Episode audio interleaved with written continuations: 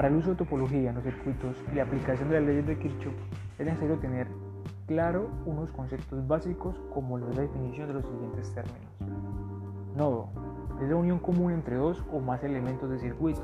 Anillo, trayectoria cerrada formada por elementos de circuito.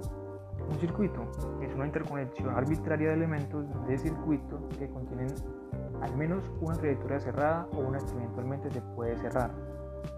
Gráfico. Se trata de un esquema en el cual cada elemento de circuito, independiente de su naturaleza, puede ser representado por un segmento de recta. El árbol es un subgráfico de un gráfico que contiene todos los nodos, no contiene trayectorias cerradas, siempre entre un par de nodos habrá una y solo una trayectoria. ¿Y qué elementos hacen parte del árbol? Las ramas y los enlaces. Las ramas son los elementos que conforman el árbol. Representan cada segmento de recta y las encontramos con operación n-1, donde n es el número de nodos.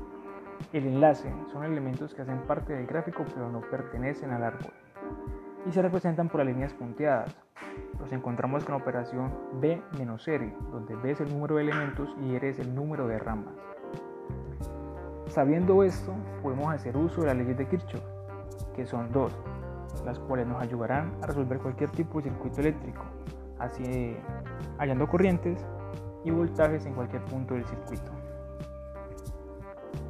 La primera ley de Kirchhoff o ley de corrientes también conocida como ley de nodos, nos dice que en cualquier nodo la suma de las corrientes que entran al nodo es igual a la suma de las corrientes que salen, es decir, la suma de las corrientes es igual a cero. La segunda ley de Kirchhoff, o ley de tensiones, nos dice que en un circuito cerrado la suma de todas las caídas de tensión es igual a la tensión total suministrada, es decir, la suma algebraica de las diferencias de potencial eléctrico en un circuito es igual a cero. Para usar la primera ley de Kirchhoff usamos los cortes fundamentales, que nos separan el gráfico en dos.